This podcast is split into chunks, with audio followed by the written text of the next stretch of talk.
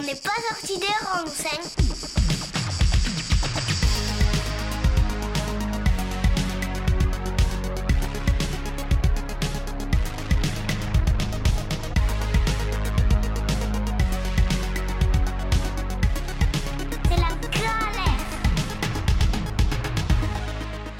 Salut à tous, toujours aussi fier et heureux de vous retrouver pour un nouvel épisode dont n'est pas sorti des ronds sur Radio Alliance Plus et Rage. Aujourd'hui nous allons parler économie. Comme l'eau, nous ferons un double épisode sur cette thématique qui est plus que transversale à de nombreux enjeux climatiques et environnementaux actuels. Quand on évoque l'économie, la majorité du temps, nous allons entendre parler de croissance, finance, PIB, inflation, chômage, rentabilité ou bien investissement et bien d'autres termes sont utilisés par nos politiques, nos médias et nos entreprises. Mais quand on va associer l'économie aux enjeux environnementaux et climatiques actuels, nous allons vite parler du système économique qui concerne une grande partie des pays du monde, dont le nôtre, le capitalisme. Système économique symbole en quelque sorte de la mondialisation actuelle et de l'économie de marché. En effet, le capitalisme est souvent remis en question de par les impacts qu'il aurait sur notre planète et notre environnement. Capitalisme, libéralisme, néolibéralisme, autant de mots associés pour définir un monde où l'on voit une production, une consommation, un transport constant et croissant d'une multitude de marchandises à travers les pays. Émissions de CO2, épuisement des ressources, érosion de la biodiversité, de nombreux scientifiques alertent sur les conséquences négatives de notre système économique sur notre planète. Alors, les visions se divisent. Certains vont promouvoir un capitalisme vert, un développement durable, d'autres nous parlent d'une incompatibilité totale entre le capitalisme et l'écologie et désirent un changement de société. Un changement de société qui pourrait passer à la fois par une idée de décroissance, on parle aussi de relocalisation des lieux de production, ou encore d'un retour d'un protectionnisme économique. Nous allons aujourd'hui, avec mon invité, essayer de vous éclairer le mieux possible sur ce qu'est l'économie, le capitalisme et pourquoi le système doit évoluer face aux problématiques environnementales et climatiques croissantes. Pour cela, j'accueille Kevin, professeur en classe préparatoire aux grandes écoles en économie droit. Et c'est assez spécial pour moi parce que c'est mon frère et je m'excuse un peu d'avance si les voix se ressemblent. Salut Kevin. Salut Jordan, alors je te remercie de m'inviter dans ton émission, hein, qui est bah, en, toute subjectivité évidemment, que je trouve euh, vraiment très intéressante. Je suis particulièrement honoré que tu m'invites là pour discuter d'économie et des relations qu'il y a entre les systèmes économiques qu'on met en œuvre euh, bah, depuis maintenant des siècles et euh, la dégradation de l'environnement. Donc, bah, j'espère que ce sera intéressant pour nos auditeurs. Ah, j'en doute, j'en doute pas. Je vais te poser du coup les trois questions classiques que je pose en chaque début d'émission. Qui es-tu? Que fais-tu? Et pourquoi le fais-tu? Alors, je m'appelle Kevin, donc je suis professeur en classe préparatoire aux grandes écoles de commerce voie technologique, c'est-à-dire que ça accueille particulièrement des bacheliers STMG, donc on fait un bac STMG, et également certains lycéens professionnels. Et euh, donc moi, j'enseigne l'économie droit, donc on prépare pendant deux ans nos étudiants à passer les concours des grandes écoles de commerce, euh, mais également euh, ils peuvent intégrer en bac plus 3 tout parcours universitaire qu'ils soient intégrés. Donc voilà, ce sont deux matières complémentaires et intéressantes. Euh, parce que beaucoup d'enjeux économiques euh, sont, on va dire, encadrés par le prisme de contraintes juridiques ou, euh, ou, par tout un tas de réglementations. Donc je trouve que ce sont deux matières très intéressantes à enseigner parce qu'elles sont vraiment complémentaires. Donc voilà, et puis je, pourquoi je le fais? Ben, Je fais ce métier parce que sincèrement, pour moi, c'est une passion, l'enseignement. J'adore être devant les étudiants, j'adore enseigner. Euh, le contact avec les étudiants, préparer des étudiants au concours, ça a quelque chose de grisant. Donc voilà, c'est euh, une vocation, je pense. Quel parcours tu as fait pour, pour faire ce métier? Alors oui, alors moi j'ai fait euh, mes études secondaires à Nîmes, donc collège-lycée. Ensuite j'ai fait ma classe préparatoire à Montpellier. Ensuite, j'ai intégré l'école normale supérieure où je suis resté pendant trois années jusqu'au master 2. Master 2 à la fin duquel j'ai obtenu l'agrégation en économie-gestion.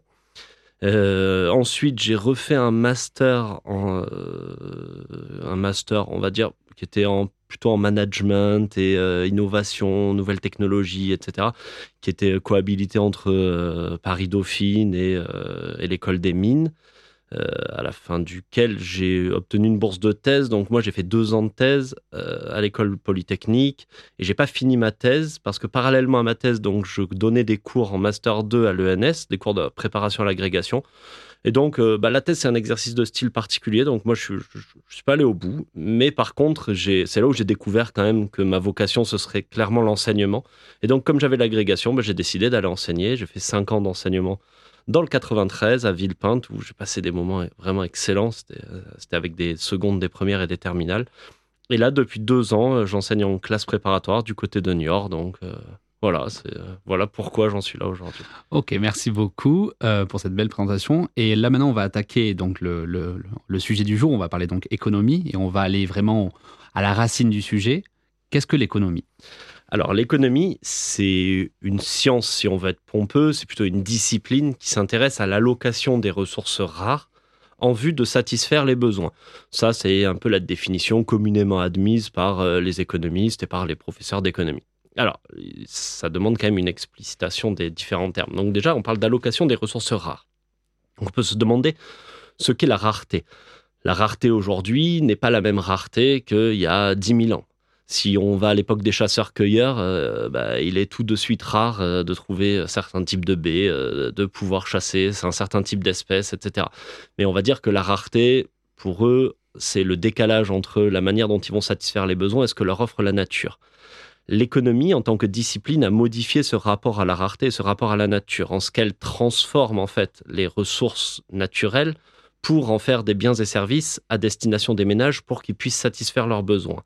Et donc, en fait, l'économie telle qu'on l'a entendue pendant environ deux siècles, on va dire, enfin, en disant rapidement d'Adam Smith jusqu'à la prise de conscience écologique, c'était la lutte contre la rareté relative. Rareté relative qui est à différencier de la rareté absolue. La rareté relative, c'est les décalages entre les capacités de production d'un État, d'une économie, et les besoins d'une population. Et donc cette lutte contre la rareté relative a été la finalité de l'économie pendant deux siècles. C'est-à-dire qu'on cherchait à mettre le système de production le plus adéquat possible pour répondre aux besoins des ménages, qu'ils soient primaires, c'est-à-dire les besoins vitaux, ou qu'ils soient secondaires, c'est-à-dire tout autre besoin. Et donc pendant longtemps, l'économie, ça a été cette course infinie contre la rareté. Sauf qu'on se confronte depuis une cinquantaine d'années, pour certains depuis plus longtemps que ça, à une rareté absolue, c'est-à-dire une rareté absolue des ressources naturelles, une rareté absolue euh, en termes de biodiversité, etc. Et donc voilà, c'est pour ça qu'il est intéressant d'étudier l'économie et les liens qu'elle a à l'environnement, parce qu'elle est profondément ancrée dans son environnement. Faire de l'économie sans parler de l'environnement dans lequel elle évolue, c'est être un peu en décalage par rapport à ce que doit être la discipline, il me semble. D'accord. Mais par exemple, si euh, là, moi souvent, quand j'entends dans les médias, euh, donc quand on parle d'économie, on parle forcément du système, comme je te l'ai dit tout à l'heure dans l'introduction, c'est que de suite, on va parler du système dans lequel on est, on va parler du capitalisme. Est-ce que tu peux me le définir? Alors oui, alors déjà, le capitalisme, euh, fondamentalement, ça veut dire une chose, ça veut dire propriété privée des moyens de production. Alors pourquoi ça s'appelle capitalisme? Parce qu'en fait, on estime qu'il y a deux moyens de production. Les moyens de production, pour faire clair, il y en a deux, donc facteur capital, facteur travail. Et ce à quoi servent les moyens de production, c'est transformer les matières premières et les consommations intermédiaires en biens et services à destination des ménages. Donc, par exemple, si on prend l'exemple d'une boulangerie, j'en sais rien, bah, la boulangerie, elle va avoir des consommations intermédiaires et des matières premières, par exemple de la farine, de l'eau, que sais-je. Et elle va les transformer par l'action du facteur travail, c'est-à-dire la boulangère ou le boulanger, et le facteur capital, qui va être ici par exemple le four, qui va être un bien, mais qui va être utilisé pendant plusieurs cycles de production. Et donc, ces biens, ce, capital et ce travail vont permettre de transformer, d'en faire la baguette de pain qui sera le bien à destination des ménages. Et donc, pourquoi ça s'appelle capitalisme? Parce qu'un des deux facteurs est le facteur capital. Et donc, ce sont tous les biens durables de production. Et donc, le capitalisme, c'est la propriété privée des moyens de production, et donc du moyen de production qu'est le capital. Et en plus de ça, le capitalisme, c'est également la recherche du profit. C'est-à-dire que dans cette, dans cette optique de propriété privée du moyen de production, on essaie de maximiser la différence entre le chiffre d'affaires, c'est-à-dire l'ensemble de ce qu'on vend, et le coût des facteurs de production et le coût des consommations intermédiaires pour maximiser le profit. Le profit étant ici, bah, quelque part, la rémunération du capitaliste. Et donc, le fondement même du capitalisme, c'est ça. On rajoute parfois un troisième pilier qui est le droit du travail, c'est-à-dire la possibilité de, de faire un contrat de travail avec un travailleur ceux qui donnent une subordination entre un employeur et un employé, un lien de subordination, on appelle ça.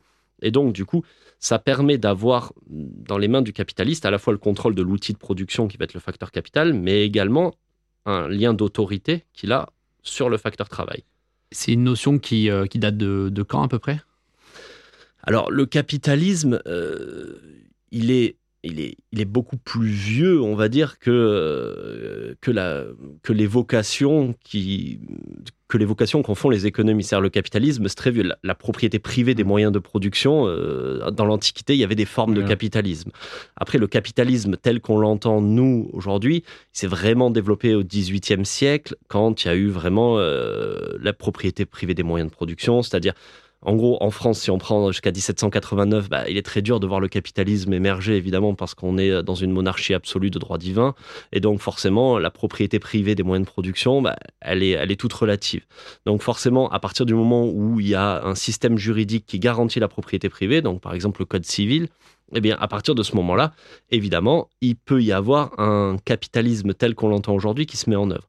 On va dire que le capitalisme en soi, euh, il a, il, existe depuis, depuis de très nombreux siècles, mais son, installation comme système économique et comme mode d'organisation de la société, on, peut plutôt le dater de quelques siècles, donc euh, en France post-1789. Ok, et pourquoi ce système prédomine actuellement?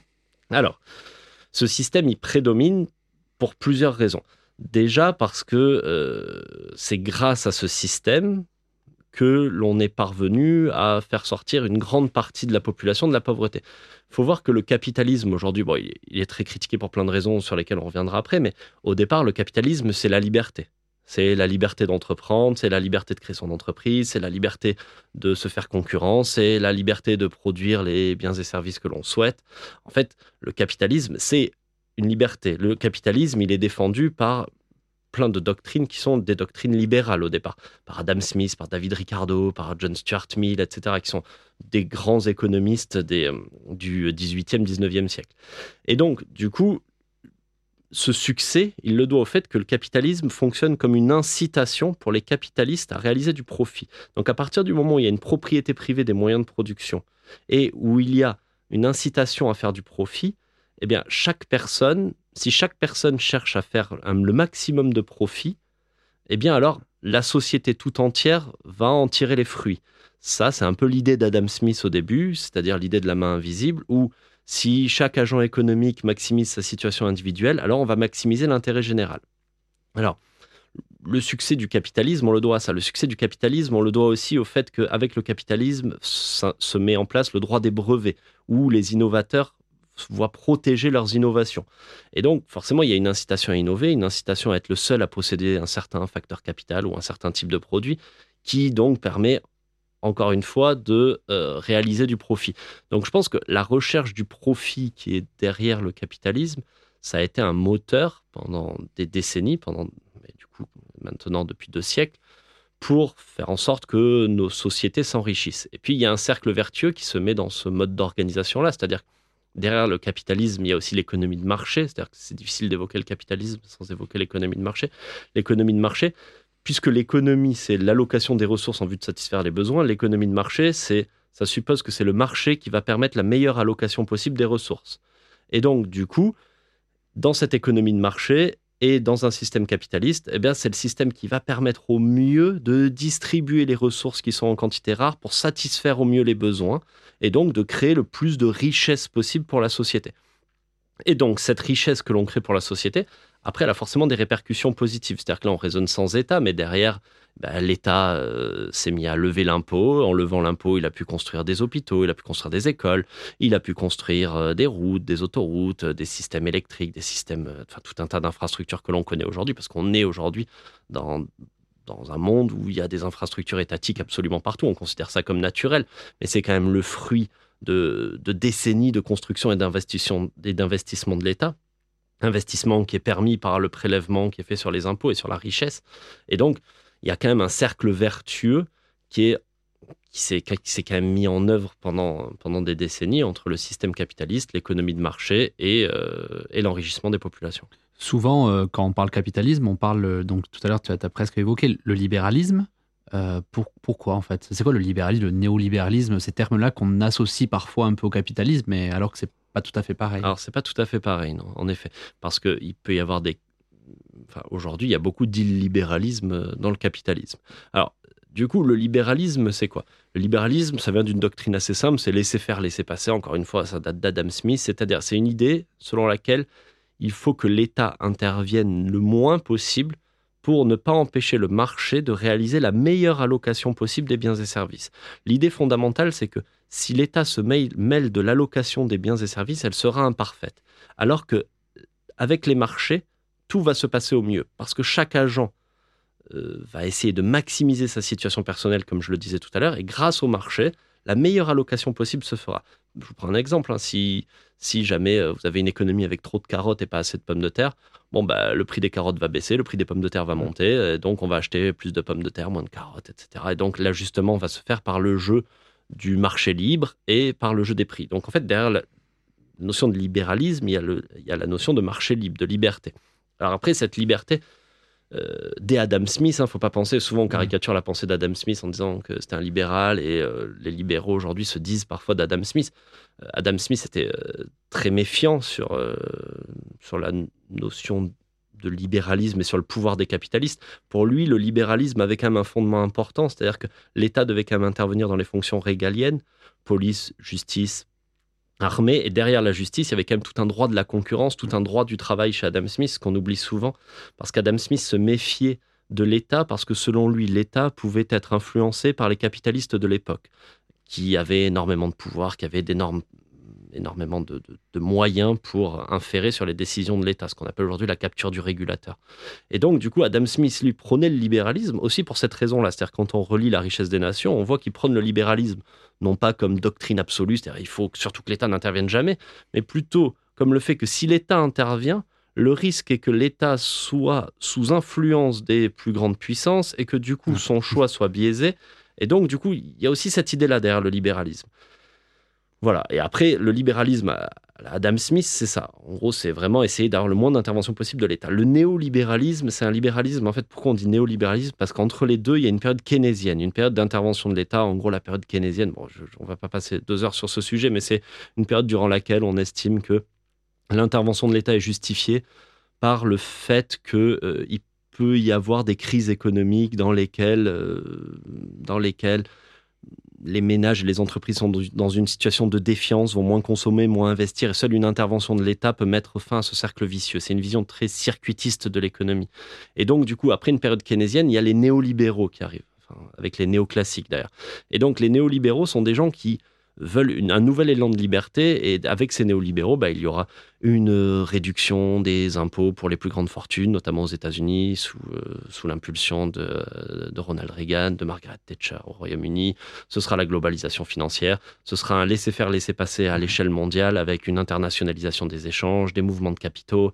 Euh, un décloisonnement des marchés financiers, une désintermédiation financière, une déréglementation des marchés financiers. En gros, le néolibéralisme, bah, c'est c'est une continuité. C'est ça, exactement. C'est une continuité. Du coup, là, je vais, euh, on va parler maintenant un peu, tu as commencé un peu à, l'évoquer, mais quelles sont les limites du capitalisme euh, donc actuel, économique et social? Alors oui, alors, au rayon des limites économiques et sociales de, du capitalisme et du libéralisme, du capitalisme libéral, on va dire. Donc euh, il y a déjà quelque chose qui est prégnant aujourd'hui dans nos sociétés, qui sont les inégalités.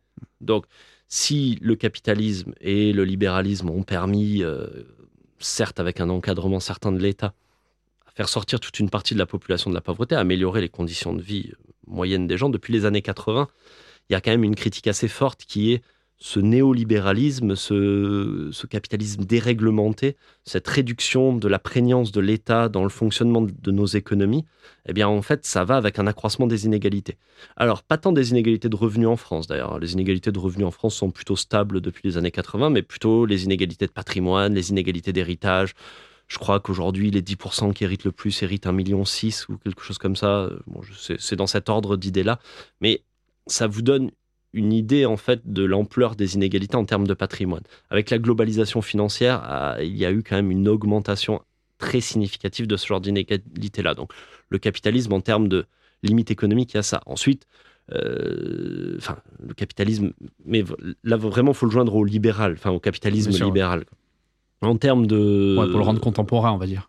Oui, exactement. Bah, parce que le capitalisme, il y en a plein des capitalismes, il n'y en a pas qu'un. Le monde est dans un capitalisme très financiarisé. Euh, il y a eu plein d'étapes, plein d'ères dans le capitalisme. Et là, on, on, est dans une forme de capitalisme qui, en effet, euh, s'accompagne d'une globalisation financière très intense. Donc, parmi les limites économiques, il y a celle-là et sociale. Forcément, ça laisse, ça laisse nécessairement des gens de côté euh, dans le monde actuel, le capitalisme. On voit qu'il y a le chômage de masse, il y a la difficulté, à, euh, il y a le taux de pauvreté qui est à, je ne sais plus combien aujourd'hui, je crois que c'est 9,6 millions de, de, gens qui vivent avec moins de 60% du revenu médian actuellement en France. Mmh. Donc, le taux de pauvreté a explosé. Il y a un effet conjoncturel lié au coronavirus, mais il n'y a pas que ça. Structurellement, il est élevé.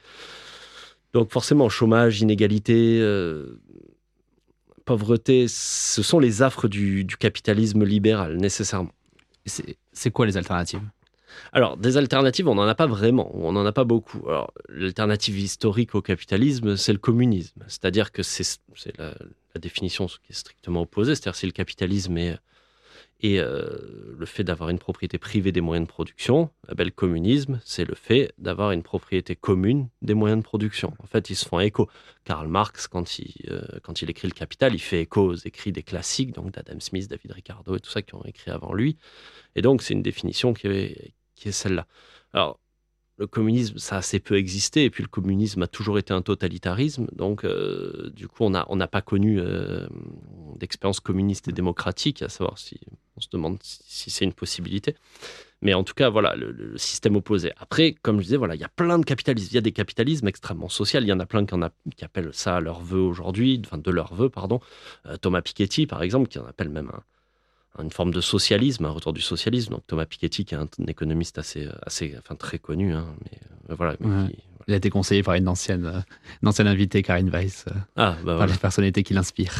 Ah bah voilà, oui, tout à fait. Bah, il, est, il est très inspirant.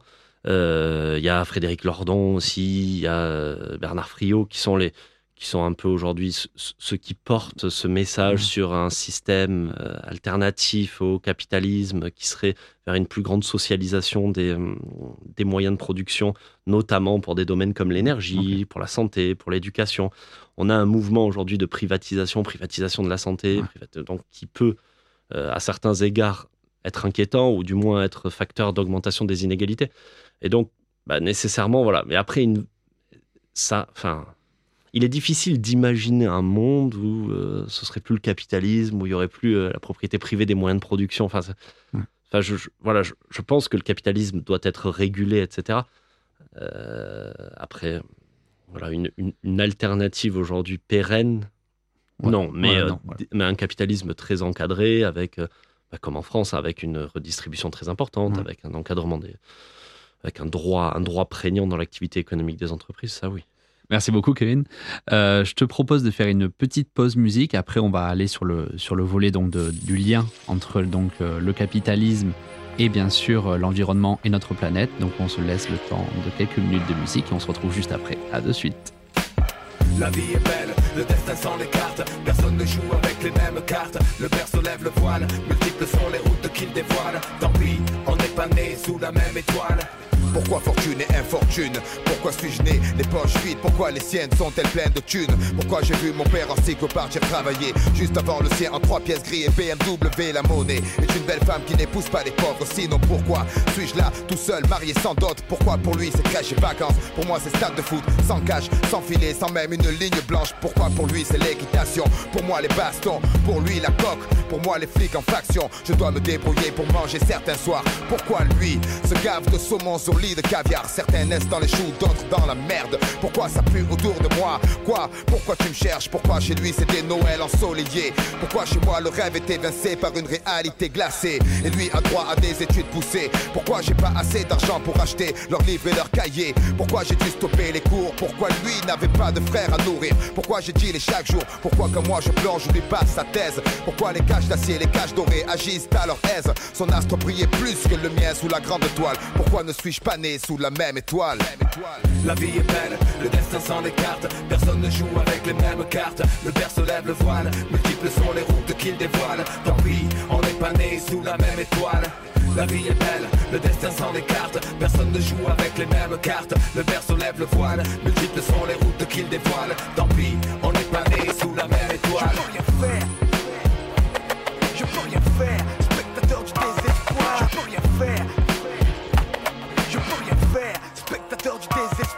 Comme Issa, pourquoi je suis pas né la bonne étoile Veillant sur moi, couloir plein de toiles, crachat, cha-cha, de francs Compète des tapettes de vent, c'est porter de grandir sans un franc, c'est trop décevant. Simplement en culotte courte pas faire l'appel mécanique plate avec des pots de yaourt, c'est pas grave, je n'en veux à personne et si mon heure sonne, je m'en irai comme je suis venu.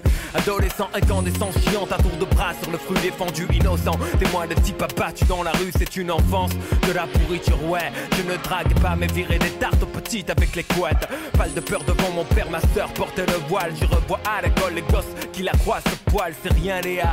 Si on était moins scrupuleux, un peu de jeu du feu, on serait comme eux. Mais j'ai pleuré pour avoir un job comme un crevard sans boire. Les je t'aime à mes parents seuls dans mon lit le soir. Chacun son boulet, sans ambition, la vie c'est trop long. Écrire des poèmes, puis c'est violent dans un violon. Tu te fixes sur le wagon, c'est la locomotive que tu manques. C'est pas la couleur, c'est le compte en banque. J'exprime mon avis, même si tout le monde s'en fiche. Je serais pas comme ça si j'avais vu la vie riche. La vie est belle, le destin s'en écarte. Personne ne joue avec les mêmes cartes. Le père se lève le voile, multiples sont les routes qu'il dévoile. Tant pis, on n'est pas né sous la même étoile. La vie est belle, le destin s'en écarte. Personne ne joue avec les mêmes cartes. Le père se lève le voile, multiples sont les routes qu'il dévoile. Tant pis, on n'est pas né sous la même étoile. Mon Dieu, pourquoi ne puis-je vivre comme n'importe quel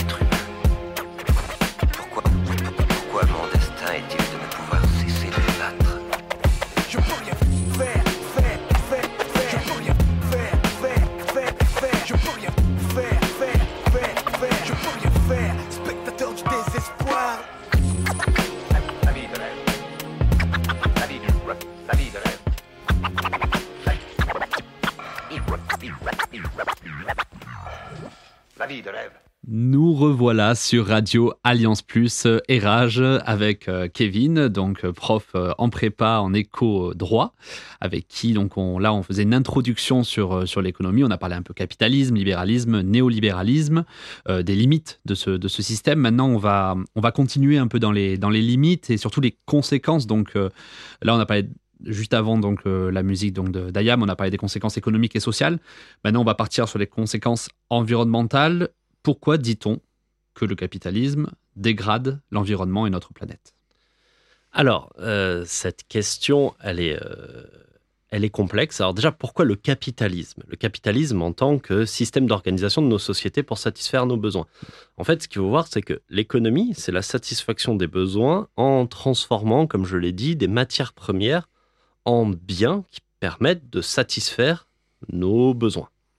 En gros, de biens et services, évidemment, mais bon, le problème se pose plutôt sur les biens, comme on parle d'environnement.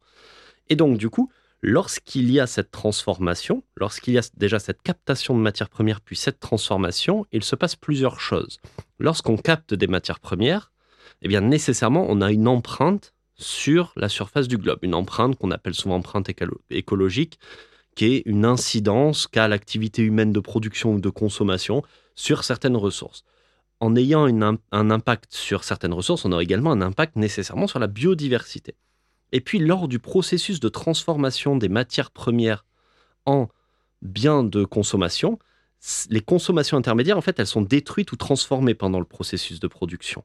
Et donc, la destruction ou la transformation de, de ces matières premières, en fait, c'est ça crée nécessairement des émissions de quelque chose. Et donc, en l'occurrence, ici, c'est des émissions de gaz à effet de serre. Si je vous prends un exemple assez simple, c'est-à-dire, vous sortez du pétrole liquide euh, avec des puits de pétrole, vous raffinez ce pétrole, vous le mettez dans la voiture et vous faites 800 km. Et quand vous avez fait 800 km, ben, il n'y a plus de liquide. Donc en fait, vous avez bien une consommation qui s'est transformée, qui s'est détruite en l'occurrence. Pour ça, en économie, on dit détruit ou transformé, même si Mm. un physicien dirait, bah non, il n'y a rien qui se détruit, il y a tout qui se transforme. Mais en l'occurrence, on devrait dire simplement transformé, donc c'est par abus de langage euh, économique que je dis ça. Donc ça se transforme en fait. Donc le liquide se transforme en gazeux. Eh bien, c'est ce processus-là qui a nécessairement un impact sur l'environnement. Et donc, le capitalisme en tant que système d'organisation de transformation des ressources pour satisfaire nos besoins a évidemment un impact sur l'environnement. Et donc, du coup, cet impact, il est triple. Déjà, il faut voir que euh, il est triple. Premier euh, impact, c'est, comme j'ai dit, l'empreinte écologique. Second impact, c'est les émissions de gaz à effet de serre qui produisent du changement climatique. Troisième impact, la chute de la biodiversité. Ces trois impacts étant nécessairement liés. Donc, tu me demandais au départ le lien entre capitalisme et dégradation de l'environnement. Ce lien, on s'y intéresse vraiment depuis une cinquantaine d'années. Parce qu'avant, on satisfaisait moins de besoins et on était moins nombreux. Et donc, nécessairement, le processus de production avait moins d'impact sur la nature.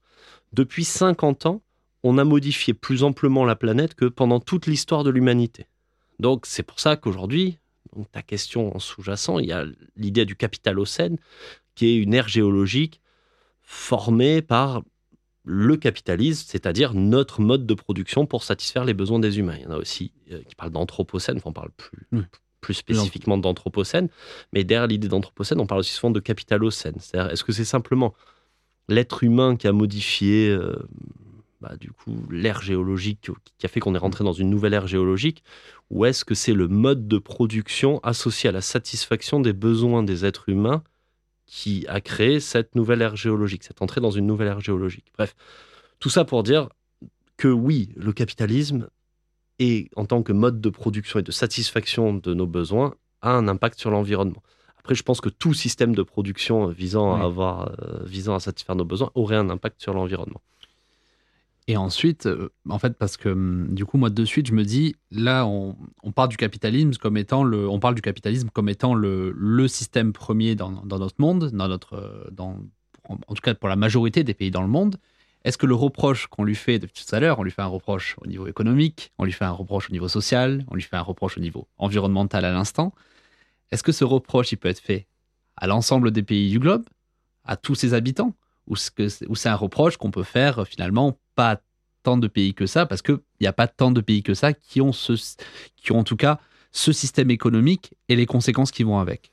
Alors, ce système économique, il est quand même plutôt partagé. C'est-à-dire que aujourd'hui, bah, quasiment tous les pays euh, fonctionnent sur la propriété privée des moyens de production et la recherche du profit.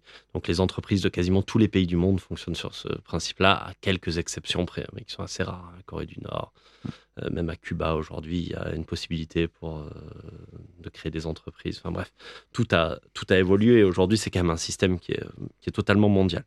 Mais du coup, tu poses la question de est-ce que tout le monde a le même impact? Bah, En fait, enfin, déjà pour revenir sur les critiques, pardon, sur les critiques que tu dis, en fait, oui, on l'a critiqué, mais on, on avait d'abord posé quelque chose qui était c'est le système qui a permis à de satisfaire nos besoins comme aucun autre système auparavant, de faire sortir énormément de gens de la pauvreté.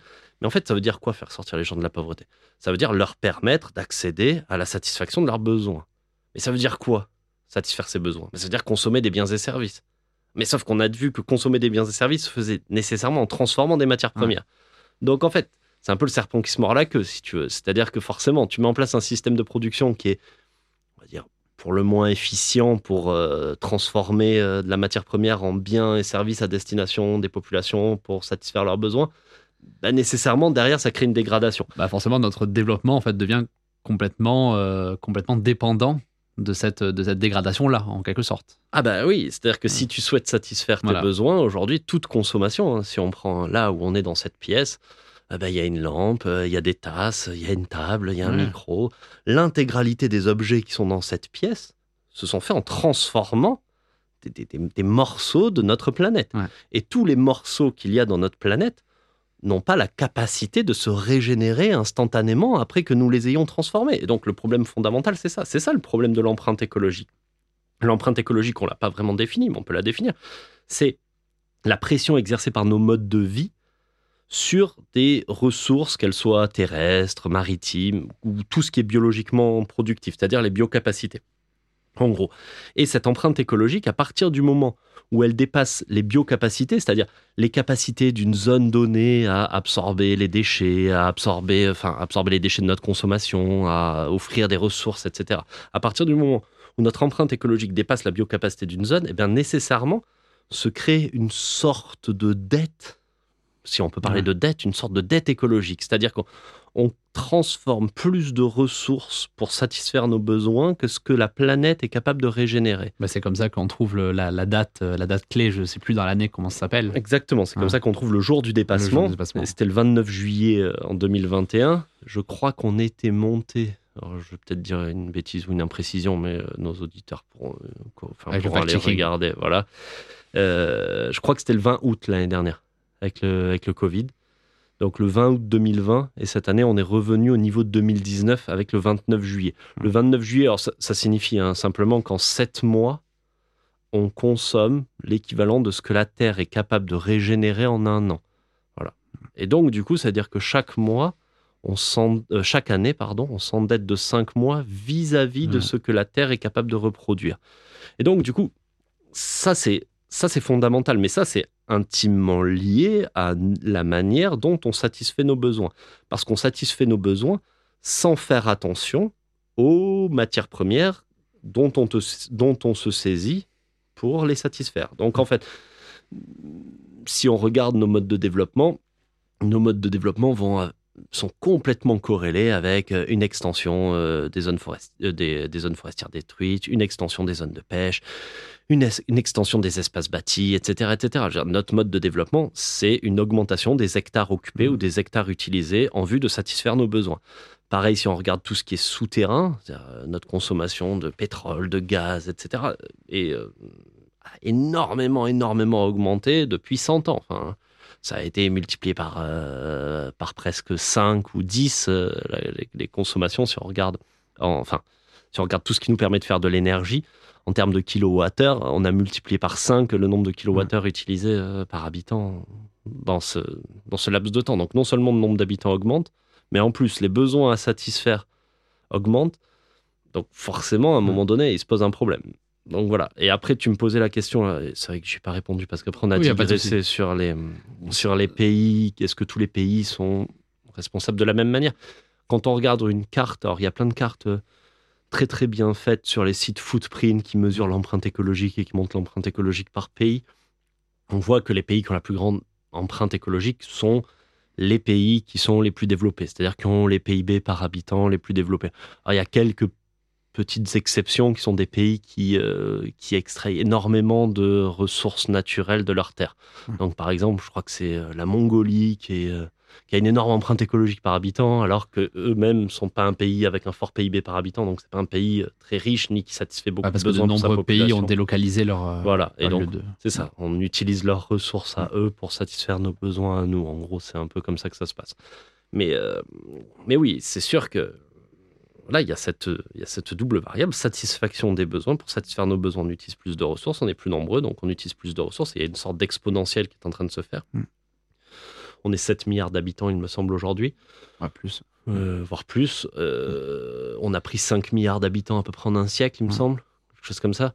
Donc on voit bien qu'il y a une exponentielle au niveau de la population, il y a une exponentielle au niveau de la satisfaction des besoins, il y a une Ouais. exponentielle au niveau de, de, de la consommation d'énergie, il y a une exponentielle au niveau des émissions de dioxyde de carbone, des dioxydes de méthane, des- de l'acidification des océans, de la surpêche. Parce que tout à l'heure, euh, je te, je te fais revenir sur la question tout à l'heure sur les conséquences euh, environnementales. Tu, tu disais trois, trois, euh, trois facteurs en gros. Le- là, tu as parlé pendant plusieurs minutes l'empreinte écologique. C'était quoi les deux autres euh, Alors oui, pardon. C'était juste du pour coup- te te faire revenir là-dessus parce que. Oui, je te remercie.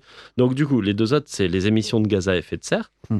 et, euh, et euh, bon, la chute de la biodiversité. On va voir qu'elle est liée aux deux autres. Donc, je pense que sur l'empreinte écologique, plutôt que parler de capitalisme, je pense que c'est pas, euh, encore une fois, intimement lié à la notion de capitalisme. Je pense que c'est intimement lié aux nos activités humaines de production qui se font, en l'occurrence, dans un système capitaliste, en effet. Et donc, du coup, l'effet de l'activité humaine de production sur l'empreinte écologique, je pense que c'est assez clair. Ouais. Maintenant, sur les émissions de gaz à effet de serre, on a dit que c'était une transformation, le processus de production. Eh bien, avec la transformation, va forcément une transformation de, de carburant liquide en carburant qui devient gazeux. Ouais. En fait, c'est ce qu'on appelle l'entropie. C'est la transformation d'une matière en une autre matière, une matière qui peut, elle, produire de l'énergie, en une matière qu'on ne sait plus canaliser, qu'on ne sait plus utiliser pour produire de l'énergie. Alors en fait, il y a quand même un double effet derrière ça. C'est-à-dire qu'il y a non seulement une raréfaction de la ressource, bon, en l'occurrence, a priori, ce serait pas un problème parce qu'on aura encore beaucoup de réserves euh, d'énergie Ouais. fossile, mais il y a un deuxième problème, c'est que quand on utilise l'énergie fossile pour produire de l'énergie, eh bien, on émet des gaz à effet de serre. Ouais. Et les gaz à effet de serre, bah, ils sont responsables du changement climatique, euh, Du réchauffement climatique. actuel et euh, de la montée euh, Des des, eaux, océans, etc., via la fonte, euh, et via aussi le fait que l'eau, simplement, quand elle se réchauffe, elle se dilate, donc forcément, l'eau prend plus de place. Donc voilà, donc ça, c'est le second effet. Euh, depuis 1750, je crois qu'on a déjà gagné 1 degré, un peu plus d'un degré, 1,1 Mm. degré, et ce serait même 1,5 à 1,6 degré dans certains endroits du globe. Dans les scénarios les plus négatifs proposés par le GIEC, parce que c'est le GIEC qui s'occupe de, de mesurer ça, euh, euh, ce serait jusqu'à 4,5 degrés en 2100. Voilà. Donc, tu vas avoir des, des- des effets colossaux euh, sur, la- sur la biodiversité, sur la submersion marine, c'est ça. donc sur, euh, sur à la fois nous en tant qu'espèces vivantes et, et les autres espèces vivantes qui peuplent la planète. Exactement. Et en fait, ça, ce qui est un- enfin, c'est là où le lien est totalement fait. Le lien entre activité humaine de production Mm. et changement climatique, réchauffement climatique, émissions de gaz à effet de serre. Ouais. Aujourd'hui, on est sûr à 100% Ouais. que c'est l'activité humaine de production qui, qui a provoqué ce changement climatique. C'était pas quelque chose qui était évident à prouver. hein. Déjà, il fallait l'outil de mesure pour le prouver. C'est-à-dire que le GIEC, je crois qu'ils sont créés en 1988, quelque chose Ouais. comme ça. Et euh, ils sont créés par l'organisme météorologique mondial. Et pourquoi c'est l'OMM qui crée le GIEC? Parce qu'en fait, l'OMM envoyait des satellites depuis fin des années 60 pour aller faire de la météorologie. Ils envoyaient également des satellites altimétriques pour mesurer les, les hauteurs d'eau euh, océaniques voire continentales. Et donc, en fait, c'est grâce à ces outils de mesure-là que le GIEC a pu faire son travail. C'est-à-dire, regarder réellement dans quelle mesure l'augmentation des, euh, des gaz à effet de serre dans, dans notre atmosphère avait un impact sur l'augmentation, sur la montée des eaux, sur, euh, sur la montée des océans, sur la fonte des glaces. En fait, il y, avait quand même un besoin d'observation. C'est-à-dire, on pouvait assez facilement inférer que c'était l'activité humaine de production qui créait ça, mais on ne pouvait pas en être sûr. Et c'est grâce au travail de ces scientifiques, grâce aux satellites euh, qui permettent euh, de mesurer euh, la densité de certains gaz dans l'atmosphère, qui permettent de mesurer les hauteurs euh, des océans, grâce à Jean Jouzel, hein, qui a fait un immense travail de ce point de vue-là. Très qui- très grand climatologue. c'est ça, qui mesurait, Mm. je crois, la- la- le- les taux de CO2 en allant voir dans les calottes glaciaires pour voir aux différentes aires quelle était la concentration de CO2 dans les différentes aires et qui a pu, du coup, comprendre que avec l'avènement du coup de- du capitalisme et de l'activité humaine de production intense pour satisfaire nos besoins, bah, il y a eu une augmentation de la densité de Mm. gaz carbonique, euh, donc de CO2 dans dans l'atmosphère. et donc, du coup, aujourd'hui, avec tous ces travaux-là, qui sont extraordinaires, on est sûr à 100% que c'est l'activité humaine de production qui provoque le changement climatique. Mais c'est quand même un travail exceptionnel qui a été mené pour pouvoir démontrer ça. Et c'est d'une importance fondamentale. Et Parce surtout que- récent, c'est ça qui est et ouf. surtout, c'est assez récent. Bah, Mm. oui. Mais en même temps, les effets sont récents Oui, aussi. oui, voilà, bien sûr, bien sûr. Que Et on a les moyens aussi technologiques de, de pouvoir le- faire une lecture de la situation que, que ce qu'on pouvait peut-être pas faire avant. C'est euh, ça. Bah, heureusement qu'on a, en abîmant notre planète avec Oui, notre ouais. système de production, on a réussi à produire Ouais. des innovations permettant de ouais, voir qu'on voilà, abîmait notre voilà. système. L'ironie. Voilà. Euh. euh, et du coup, le troisième dont tu me parlais, donc la chute de la biodiversité. Donc, euh, la chute de la biodiversité, c'est, euh, bah, c'est- on en parle de plus en plus. Je ne suis pas un expert de, la, de, la, de l'environnement, hein, mais j'ai, l'impression qu'on en parle beaucoup plus ces dernières années de la chute de la biodiversité. Il y a eu un rapport absolument passionnant qui a été, euh, qui a été réalisé par Partha Dasgupta pour la couronne anglaise. Ça, c'est un économiste anglais. Ouais, qui était, voilà, qui était financé par, enfin financé ou accompagné par le, par le, le prince ou le, Oui, ouais, là, tout ça, à fait. oui, oui. par le défunt, Oui. euh, par le prince défunt, je Ouais. crois. hein. prince Je- de Galles, je crois. je crois voilà, que c'était ça. Et donc, du coup, euh, qui a publié ce rapport euh, en mars de cette année. Et c'est un rapport passionnant qui montre que de 92 à 2014, parce que bon, c'est sur ce- cette période-là qu'il a mené son étude, le capital produit par personne, il a doublé. C'est-à-dire, en gros, capital produit par personne, c'est ce qu'on est capable de produire pour satisfaire nos besoins, pour, et en termes de biens durables de production également. Le capital humain par personne a augmenté de 13% au plan mondial. Et dans le même temps, le capital naturel par personne a diminué de près de 40%. C'est-à-dire qu'en fait, si on, se rappelle de ce qu'on a dit tout à l'heure, on a dit que le capitalisme, euh, c'était un système de production, un système d'organisation de la société, etc., qui visait à transformer des consommations intermédiaires en biens de consommation finale grâce à l'action du facteur capital et du facteur travail. Ben, en fait, ce qu'il montre, lui, c'est qu'il y a eu une augmentation énorme du facteur capital, il a doublé. Augmentation du facteur travail en termes de- d'efficience d'un point de vue qualitatif, parce qu'il parle de capital humain, c'est-à-dire sur l'ensemble des compétences, aptitudes des, euh, des êtres humains qui travaillent, c'est-à-dire de l'activité humaine de production. Et en- dans le même temps, il y a une érosion de 40% du capital naturel par personne. Et donc, en fait, ce qu'avaient oublié tous les économistes pendant quasiment deux siècles, c'est qu'en fait, le facteur capital et le facteur travail ne sont pas les deux seuls facteurs de Mm. production. Il y a également le capital naturel, Mm. qui est un facteur de production indispensable. C'est-à-dire que tout ce qu'on produit, on le fait sur notre planète, et tout ce qu'on produit, on le fait à base de matière qui est présente sur notre planète. Ouais.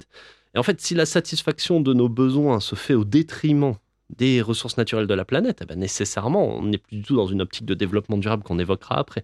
Ah, Donc mais forcément, ça pose un problème. Bah, c'est sûr que là, en ce moment, on, est sur, euh, on parle de plus en plus d'extinction de masse, hein, ce soit- que ce soit pour les mammifères, que ce soit pour les insectes, que ce soit parce que de toute façon, on dégrade, euh, on dégrade à la fois l'atmosphère, mais on dégrade aussi bien sûr l'eau et on dégrade aussi le sol. Donc, ce qui fait que les conséquences sont assez, euh, sont assez diverses. Euh, je te propose de faire une seconde petite pause musique et après, on se, on se retrouve euh, pour une dernière question de ce, de ce premier épisode avec toi. Avec plaisir. À là, de suite. Au village sans prétention, j'ai mauvaise réputation. Que je me démène ou que je reste quoi, je passe pour un je ne sais quoi. Je ne fais pourtant de tort à personne en suivant mon chemin de petit bonhomme. Mais les braves, j'en aime pas que l'on suive une autre route que. Non, les braves, j'en aime pas que l'on suive une autre route que. Tout le monde médit de moi, sauf les muets ça va de soi. Le jour du 14 juillet, je reste dans mon lit douillet. La musique qui marche au pas, cela ne me regarde pas. Je ne fais pourtant de tort à personne en n'écoutant pas le clairon qui sonne. Mais les braves, j'en aime pas que l'on suive une autre route que. Non, les braves, j'en aime pas que l'on suive une autre route que. Tout le monde me montre au doigt, sauf les manchots, ça va de soi. Quand je croise un voleur malchanceux poursuivi par un cutéreux, je lance la patte et pourquoi le taire? Le cutéreux se retrouve par terre. Je ne fais pourtant de tort à personne en laissant courir les voleurs de pommes. Mais les braves, j'en aime pas que l'on suive une autre route que. Non, les braves, j'en aime pas que l'on suive une autre route que. Tout le monde se rue sur moi, sauf les cul ça va de soi. Pas besoin d'être Jérémie pour deviner le sort qui m'est promis. S'ils trouvent une corde à leur goût, ils me la passeront au cou. Je ne fais pourtant de tort à personne en suivant les chemins qui ne mènent pas à Rome. Mais les braves, j'en aime pas que l'on suive une autre route que. Non, les braves, j'en aime pas que l'on suive une autre route que. Viendra me voir pendu sauf les aveugles, bien entendu.